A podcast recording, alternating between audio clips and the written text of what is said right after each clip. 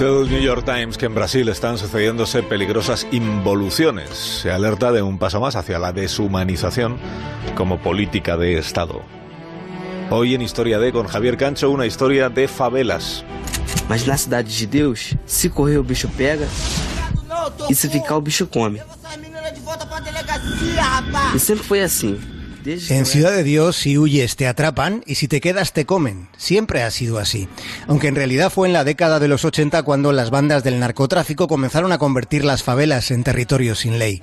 Río fue un cruce de caminos entre los cárteles de Medellín desde Colombia y los puertos europeos como destino de la mercancía. Fue entonces cuando comenzó a usarse violencia institucional para reprimir la violencia callejera.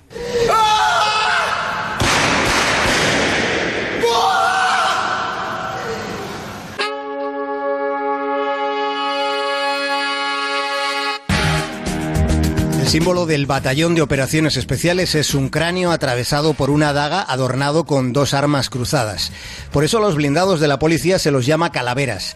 Ya vienen las calaveras, se dice, aunque últimamente también se habla de las calaveras voladoras. En la favela de Maré, al norte de Río, durante este año 2019, en ocho ocasiones han llovido balas desde el cielo cayendo de forma indiscriminada, matando a gente inocente.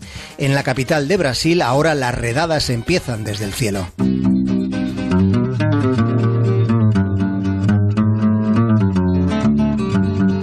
Gobernador de Río de Janeiro se llama Wilson Wissel. Lleva en el cargo desde el pasado mes de enero y durante toda su campaña Wissel defendió que los policías tuvieran permiso para matar. Eso fue lo que prometió, aunque fuera un compromiso claramente inconstitucional.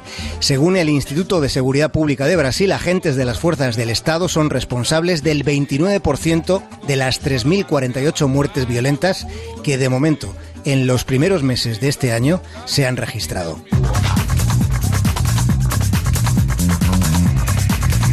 Durante este verano de 2019, en el hemisferio norte, medio mundo ha estado pendiente de un brasileño, de uno llamado Neymar. Y durante ese mismo verano, otro brasileño, uno apellidado Witzel, advertía que su gobierno podría lanzar misiles contra la favela de Ciudad de Dios para matar narcotraficantes. En Ciudad de Dios viven 36.000 personas y no todas, ni siquiera la mayoría se dedican al narco. Dice el New York Times que no hay futuro para un país que mata a sus niños camino del colegio.